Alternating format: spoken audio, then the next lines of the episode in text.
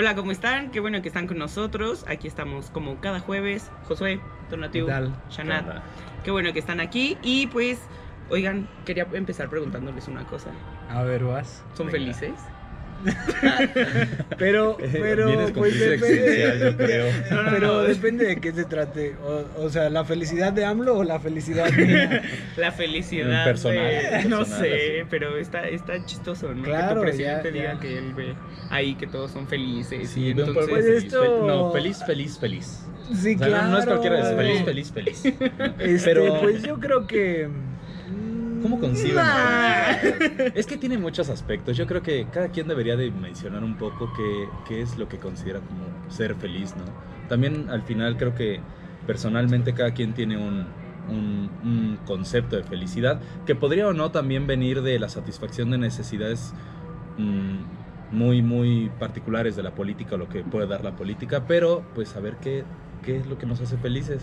Pues él decía que, que en su informe pues veía a todos felices, veía un país feliz, que ya todos eran felices, que él estaba muy Felicidad contento con porque felicidad. veía felicidad y felicidad y los niños saltando de felicidad y la inseguridad, todos los malos en sus Que casas están hablando siendo con ellos, entonces tal vez también ya son claro. felices. Entonces, Eso pues pasa. yo, yo, yo creo que es una babosada, es una hipócrita. este, Bueno, pero ya decía Aristóteles pero, que, pues, que el triste. Estado provee bienes que entonces que tienen generan como- felicidad. que, que tendrían como fin último la felicidad o la plenitud de las personas, ¿no? Entonces, Ajá. creo que hacia allá podríamos repensar ese tipo de felicidad, no en tanto como bueno, como si entonces nuestro estado prove- pro- proveyera de todos esos bienes, pues bueno, podríamos hablar de que es felicidad. Pero yo no sé qué tanto si del viernes para acá van 17 mujeres Es Así como es- muy feliz tampoco me siento. Es ¿no? convencional la felicidad, creo Claro. yo. Y a ver, ahora, mm, esta es una duda que me surge. ¿Creen que la felicidad tiene que ver con la satisfacción de, la, de lo que el de Estado provee? Ajá, no, o sea, yo creo que yo creo que volvemos a lo mismo papel. que en algún momento lo comentamos en, en otro programa, que decíamos que el, el gobierno no está para solventar todas las cuestiones de, Claro. de las personas. Entonces, Claro. en mis necesidades primarias, pues no necesariamente el Estado se va a tener que involucrar en todas. Se va a involucrar en las cuestiones que me planteen un Claro, piso imagínate parejo. como, como una trabajadora social que Josué, del 1 al 10, ¿qué tan feliz eres hoy? Pero también podrían decirnos hoy, del 1 al Claro, 10, ¿qué no, tan feliz ¿Qué tan felices son? ¿En qué número andan ustedes? Exacto, a ver, a ver, ya para hacer un, sí, para sí, hacer sí. un como promedio Va, aquí va, de... A ver, tú, ¿en qué número estás? Yo creo que Hoy. hoy, hoy, Sí, sí, sí, hoy así como bueno. Hoy jueves, con todo el trabajo, Mm. con todo eso, la verdad yo creo que como un súper 7, pesimista. Venga. 7, 7. Tú. Ay, no sé. Yo, yo siempre soy como del vaso medio lleno, entonces también como un 6, 5, 7. Guau. Tona, tú siempre es bien feliz, entonces, a ver, El más feliz de todos, venga, venga, venga. Evidentemente no. No, no, no. Yo, yo sí tengo que decir algo, que en mi vida he dejado de aspirar como a eso. Entonces, A la hoy sí- sí, felicidad. claro, claro. Yo les puedo decir que estoy en un grado de 3 de felicidad. Pero me siento bastante cómodo con El triste. mm. No, no, no, no, no, no, me hace menos intranquilo. Pero ya. pues, Bueno, yo prefiero la personal. tranquilidad que la felicidad. Sí, pero... exactamente. Yo, Yo, también. pero prefiero bueno, a ver, que el, a ver. el presidente se ponga a hacer su trabajo en lugar de estar preguntando, diciendo que Ahora, es feliz todo ahí, el ahí mundo. va esto. Y, y vamos a hacer más romántico el sentido de- del gobierno. Del gobierno, a ver. ¿El gobierno tendría que darnos felicidad o no? Porque qué tal que sí en los inicios creamos el gobierno para, para tener un poco de felicidad en ello, no ¿Crees? lo sé, ¿no? Yo creo que ¿Alguien vio la de En. Busca de la Felicidad? Sí, claro, es una de mis Bueno, pues ahí también, favoritas. ahí también viene una frase relacionada como con, ser feliz, que el, go- que el objetivo de los gobiernos tendría que tendría que ser dejar a los a las personas que sean felices, es decir, Sí, claro. que mm, Satisfacer como como las satisfacer las necesidades. necesidades básicas y que tú seas el responsable de tu propia felicidad. Claro, porque no para todos la felicidad implica lo mismo, eso, Pero- eso diría Pero es yo. un, es un gobierno pero, romántico. pero no es una Claro, cuestión pero ahí como volvemos- generalizadora. No, pero volvemos a lo mismo, o sea, es como los gobiernos son responsables de, de este, este piso para todos, sin embargo, pues en eso no implica que el piso me genere felicidad. Entonces él plantea como un Claro. terreno firme o debería plantear un terreno firme para todos, sin embargo eso no implica que yo ya voy a ser feliz porque nada más pavimentaron mi calle y me pusieron drenaje. ¿Sabes? Yo creo que eso es algo que pasa mucho y entremos rapidísimo a otro, con la democracia. O sea, creemos que, que el bien común es, es, es también la satisfacción de las necesidades personales y entonces esta, eh, la Es- democracia, esta democracia moderna nos ha creado como ese sentimiento de que lo que quiere la mayoría o, o la supuesta mayoría es lo que queremos todos. Y que Sí, entonces claro. con eso nos tendríamos que conformar. A mí eso me genera muchísimo ruido porque aparte creo que las mayorías no siempre generan legitimidad. Pero- Pero no es culpa de gobierno. No, claro. no. Y ahí volveríamos a lo Es que del de- sistema. Y ahí Es lo, del sistema. lo que decía Aristóteles, Este hablando de sistema. mucho, mucho de Aristóteles, este, que decía justamente que la democracia es el peor sistema. Claro, que- que existe, ¿no? Porque aparte te hace pensar que importas, pero no importas un carajo, ¿no? Pero- O sea, O si tú estás del- de la parte minoritaria, entonces te tienes que sentir feliz con lo que le toca a todos porque la mayoría lo Claro, quiso, ¿sabes? pero, ah, y no y esa genera mayoría- felicidad, eso no procura felicidad. Pero no lo sé, no sé, yo creo que habla el infeliz, el que no aspira a eso, pero yo creo que hay una parte que el gobierno sí puede proporcionar, dependiendo cómo lo vean, porque fíjense ahora cómo está el estado de ánimo en México. Si preguntas de política, todo el mundo se enoja, ¿no? Pierde un poco la felicidad cuando hablamos Claro. de política. Perdemos todos un poco de ello, no todos quizás, pero la mayoría sí. nosotros no, Nosotros no somos muy felices en política. Claro, pero- Tonatio es el Cada más jueves feliz. somos felices. Es más, he El- subido a los cuatro. jueves, la verdad- Hoy subo a cuatro de felicidad. Muy bien, Solo eso- porque hay Vean programa. esta sonrisa. Solo Eso porque es hay bueno. programa. Mañana dos. Ah. No, no, no. Pero ¿saben qué? O sea, la política muchas veces es ineficiente en la resolución de problemas públicos y eso genera un estado de ánimo, un humor nacional que sí impide un poco que seamos felices, ¿no? Creo que sí tiene que ver, pero también habría que redefinir el gobierno. Yo creo que ha pasado mucho tiempo sin que redefinamos qué esperamos de este gobierno, ¿no? Esperamos que, que el que gane no se robe una elección, esperamos que el que gane haga bien las cosas, o, o esperamos que cuando entre ya no haya baches afuera de mi calle y toda la administración me No, esté pero, pidiendo pero, eso. pero justamente, y- ¿sabes qué plantea como este tema de las mayorías y de las minorías? Y, y hablando con, con este contraste que lo, que lo manejas de, de que creemos que un gobierno va a solucionar todo, es el problema yo creo que no es eh, eh, como el intentar creer en algo, porque finalmente yo desde mi particular punto de vista creo que una de las cosas que mueven al mundo es la esperanza. Obviamente también otra de las cosas que mueven al mundo es la incertidumbre. Pero hablando de esperanza y no de los estos que decían dueños de se decían dueños de la esperanza, De México. este, no, de su Bueno. casa, de menos, ¿no? Pero, pero el chiste es que se ilusiona a, la- a las personas porque un personaje, que no voy a volver a decir su nombre en este programa, Por pero favor. ese personaje decía en campaña, no, no, ya no lo voy a decir, pero en ¿No campaña, hacer publicidad? así, el primero de diciembre, Ajá. Ay, sí, bueno, ya no Ya, quisiera- ya, ya, No, pero ya, el primero de diciembre se acaba todo, se acaba corrupción, se acaba... ¿Qué ha pasado? Ay, no, no. No, no, no, ya Nos lo mete- sabemos. La verdad es que nos meten un problema los que trabajamos para gobierno federal, porque es como. Ya lo sabemos. Eh, Por claro. políticas del gobierno A ver. está fuera. ¿Cómo es posible que todavía mañana no... despedida. Que a los abuelitos, que a las personas, que a los ninis, que... Nada, no se ha que resuelto nada, la Creo economía que- sigue estancada, todo Pero bueno, sigue yo creo que, cre- que hay un problema, como si hablamos de mayorías y minorías, o sea, hay distintos y hay en distintos momentos, o sea, las mayorías y minorías electorales no, no son las mismas que en Claro, cuestión que de grupos sociales, que en cuestión de representación política, entonces, sí. o sea, si hablamos de eh, la mayoría que decide una elección, no es uno, o sea, si nos dicen, por ejemplo, ¿con cuánto ganó?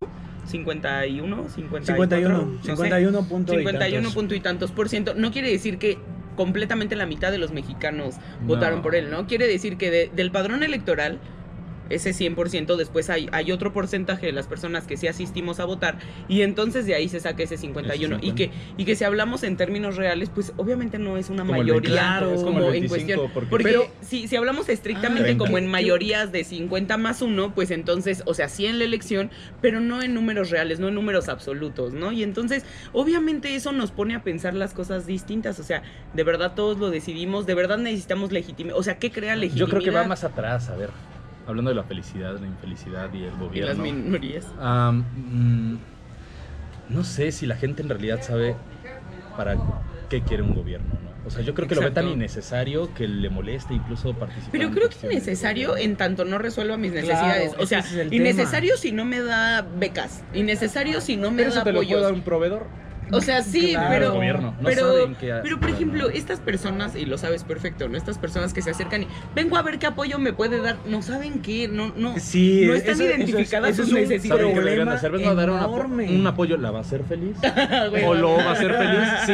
Entonces, Del uno sí, al diez, este sí así. pasa. Este Y apoyo entonces pasa. podríamos, oye, estaría increíble así psicométricos para ver qué Ya, apoyo claro. necesitas. Para hacerte feliz. Yo creo que tiene un grado de presión Porque mira, tal. exacto, Pero- estaría muy increíble mandar a, la, a las personas Pero- a terapia. y Sí, claro, entonces, entonces justamente planteamos como esto, que los gobiernos no terminan gobernando ni para la mayoría ni a veces para las minorías, No, porque terminan gobernando para lo que su propuesta política genera. Claro. Tanto así Mm. que yo, yo sí creo totalmente en eso porque no se quieren meter en, en solucionar problemas fuertes sin que genere esto un costo político. Entonces, se meten hasta lo que no genera un costo político. ¿Por qué? Porque ya compromete la elección del 2021 Exacto.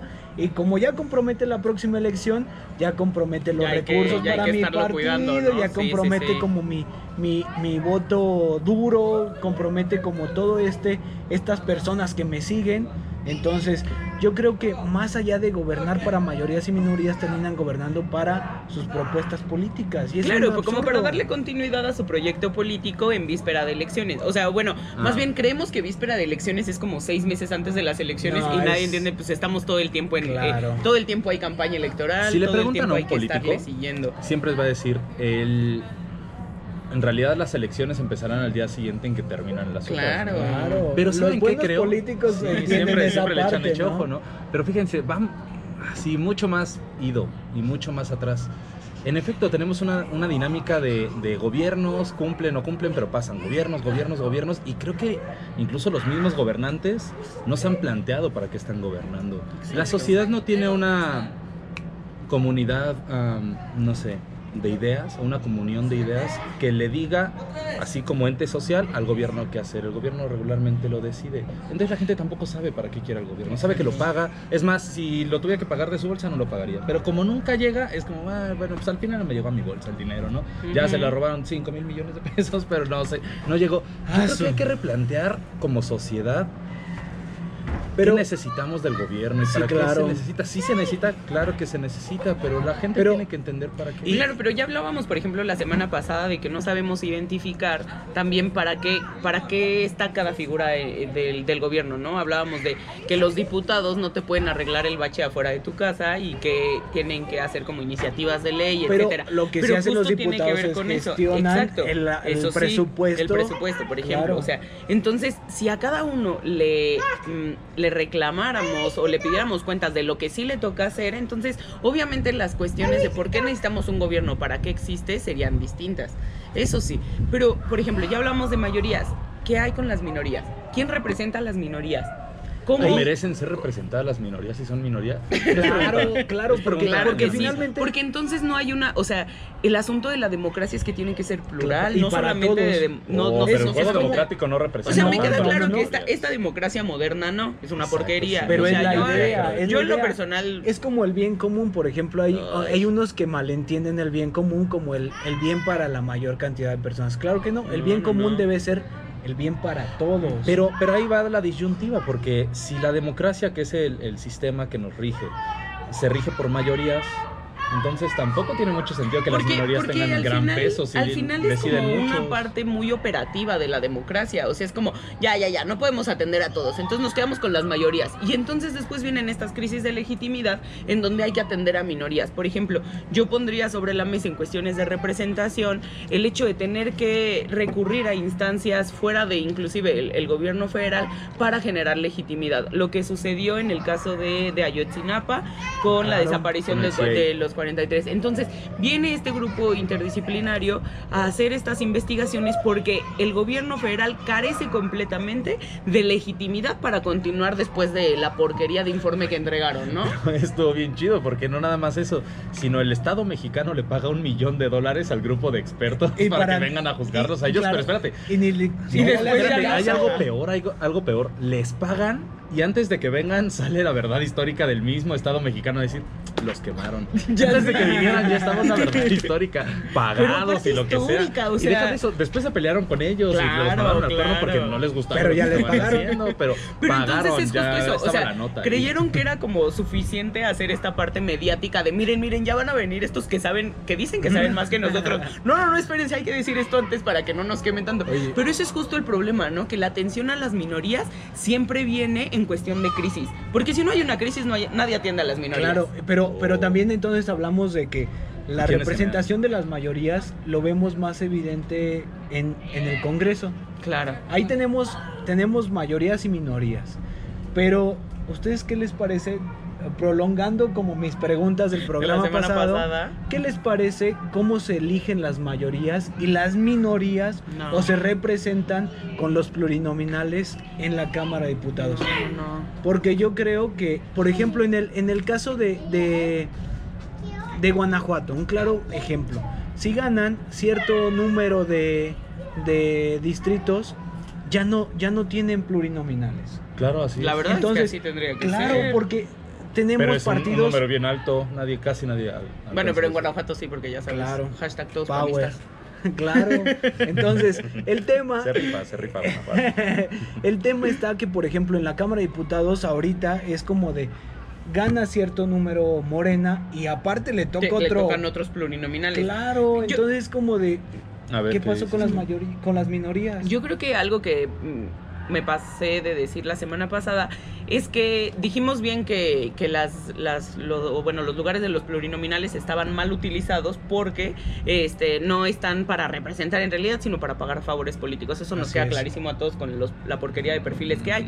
Y en un inicio, las, las plurinominales estaban eh, propuestas como para meter a tus cuadros más, más académicos, más preparados, personas que no ibas a desgastar en la campaña de a pie, Claro. pero sí en la estrategia. Claro, o sea, entonces ibas a asegurar que ellos entraran porque tenían pues un acuerdo, o sea, y porque sabes que te iban a aportar, pero bueno, si a pesar de eso, o sea, tenemos lo que entra, que pues es una porquería, entonces no está generando esa representación de, de los plurinominales, Claro. de los plurinominales en tanto representación de las minorías. Y yo creo que eso deja cojo a, a este sistema de democracia moderna, porque entonces en realidad no hay representación. Ese es el tema. ya voy. Ya, Sí, A ver, adelante, ya, adelante. Alguien ha olido. la lavanda. Tengo como una hora con ella, a ver.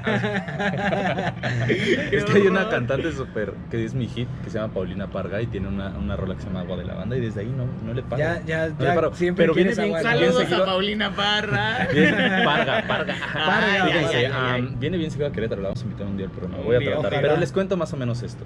A ver, los plurinominales, así como lo dicen, funciona en la práctica política. Los plurinominales tienen una esencia y la esencia es que sobre representen o representan a los grupos minoritarios. Por eso, cuando hay el 3% de la votación, y, pero no alcanzas diputados, ah, se les da un plurinominal, porque al- a las minorías lo que, lo que aspira el sistema es darles un poco más para que tengan suficiente peso en, en- en la Cámara de Representantes, en la legislatura, en el. Congreso, y figuren como una, una oposición o una fuerza real que represente a toda esa gente.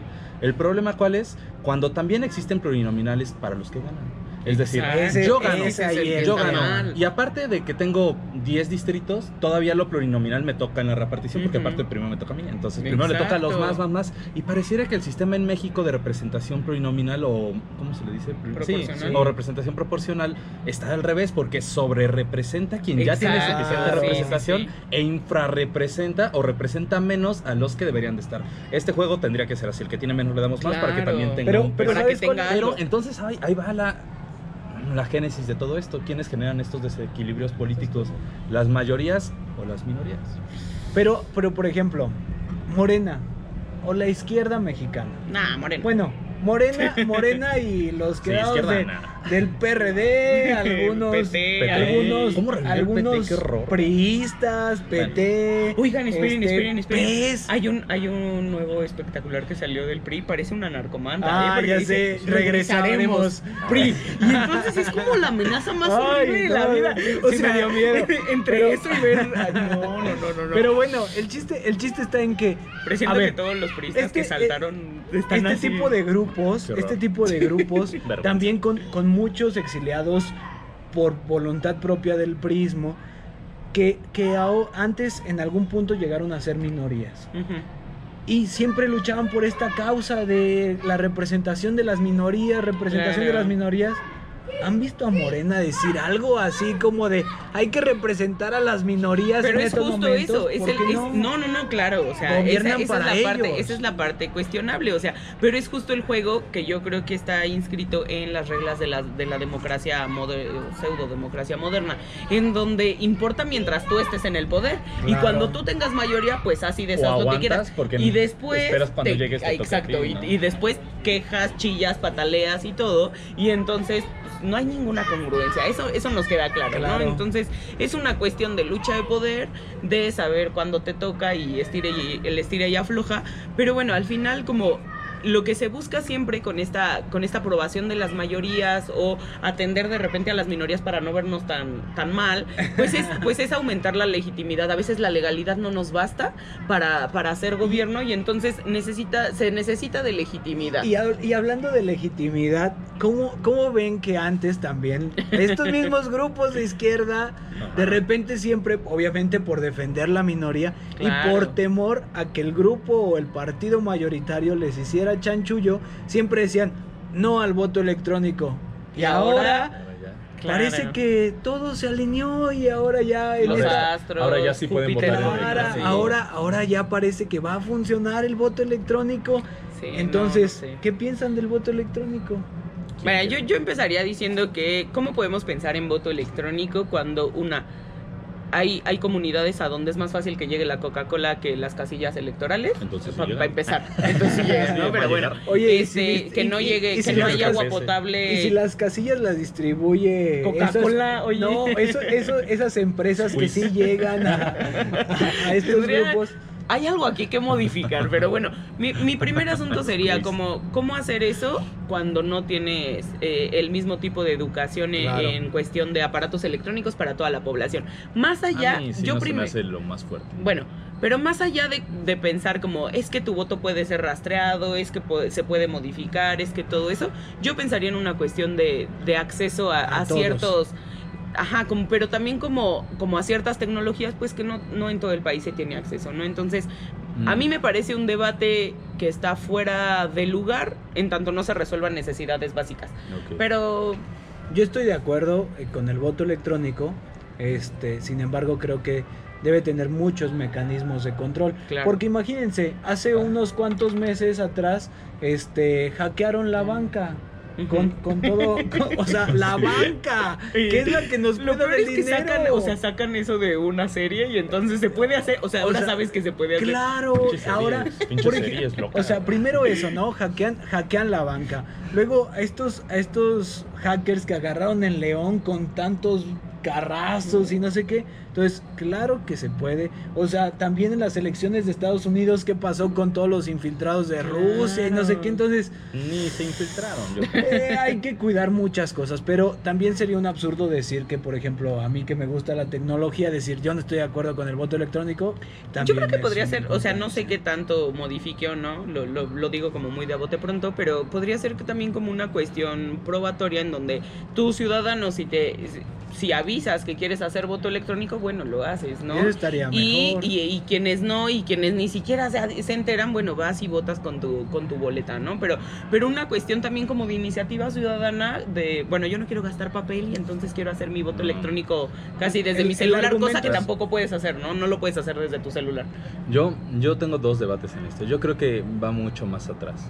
O sea, proponer el voto electrónico sería hacer electrónico la falta de conciencia y la falta de cultura en el voto. O sea, literal pasar lo mismo a un problema. Es decir, no sabemos votar en físico, pues tampoco vamos a saber votar en electrónico. O sea, a ver, está bien, resolvería problemas mm, procesales, de procesos. Cuatro ¿no? mil mi- Sí, o de acceso. Podría definir eso, pero... millones Es más, de ahorro. eh, sí podrían hackearlos y todo, pero antes que eso, si no mejora en nada la democracia, Ajá. porque, porque en realidad tampoco es que sepamos ejercer el mecanismo de voto, pues entonces ¿para qué diablos vamos a tener otro mecanismo que sea más bonita, pero no vamos a saber votar igual? ¿Para qué? Pues sí, entonces eso también queda como para las personas que nos ven, para todos Ya hay que aprender aquellos a votar. no, pero también implica esa responsabilidad Sí, de- claro. pues de es educarnos y sobreeducarnos y también ayudar a que los demás se eduquen en esa parte. Entonces, es una responsabilidad ciudadana Sin que duda, todos tenemos que duda. ejercer Claro, claro. y que tenemos que ir aprendiendo, pero urgentemente, no surge. Entonces, sí, sí, sí, sin duda, sin duda. Yo creo que ha habido avances em, tecnológicos en cuestión de, de aplicación en gobiernos, como hacer abiertas sesiones de cabildo, por ejemplo, y que se transmitan en vivo. Claro. Cuestiones que sí te aportan. Los o incluso las redes abiertos. La sociales como rendición Twitter. de cuentas, este, Exactamente. los informes. O, o incluso el contacto mucho más cercano con un servidor público a través de una cuenta. Claro. Pero sí hay que entender algo, ni suple procesos Exacto. este, internos de gobierno, ni es un mecanismo como... Es que iba a hablar de libertad de expresión, pero ya no. Yo creo que tenemos que hablar de eso, yo creo que, creo que es un tema que tendrían que acotar de alguna manera. Claro. Pero, este, venga, pues hasta para eso, ¿no? Para la libertad de expresión, aunque todavía en México no sepan usar la libertad de expresión. Aún así, me parece que no va a resolver nada, que la tecnología tendría que resolver algo, más bien tendría que ser la herramienta que ayude que, a resolver. que- que haga Exacto. más grande o, o que potencialice más lo que está pasando. pero Sí, el problema no es del el proceso. voto, ¿no? El problema no es del proceso. O sea, el problema yo también considero es de, es de una cuestión de educación cívica, Sí. Sí. de, de saber ejercer este, este derecho, de saber utilizarlo y también eh, de asumir la responsabilidad que implica eh, realizarlo, ¿no? Entonces, mientras no tengamos resuelto eso, pues pueden venir a... Podemos votar de millones de formas, pero...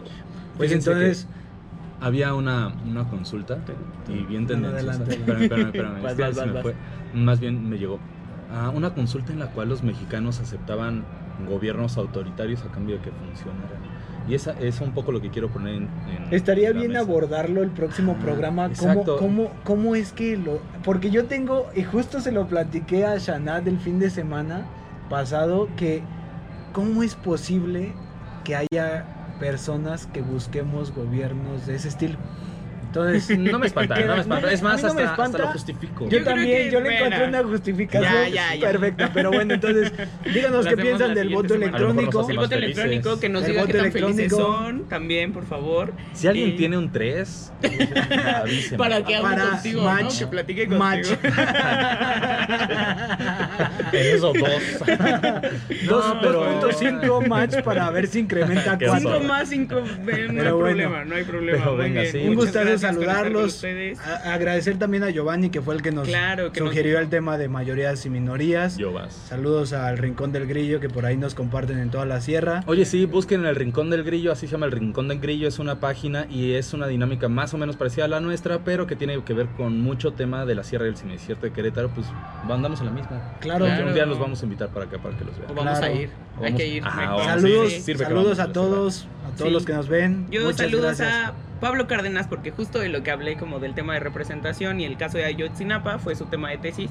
A veces los cientistas sociales sí hacemos temas de tesis que tienen relevancia social, entonces Venga, venga. digo, nunca nadie lee nuestras tesis, pero ahí están guardadas en algún punto, entonces Como la pues ahí de estaría. Ricardo Naya del grafiti, qué bueno. ¿Qué tal? Qué pena. Pero bueno, Basta, ahí estamos. Tan, tan. Muchas Saludos gracias. a alguien más, nada Adiós. más. No, cuídense todo. mucho. Cindy, Adiós. dale. A Cindy. Hasta luego. A mi mamá. A Cindy, Cindy, por favor, Gestiona, gestiona lo que Gestiona la tienes que gracias. Cuídense. Cuídense.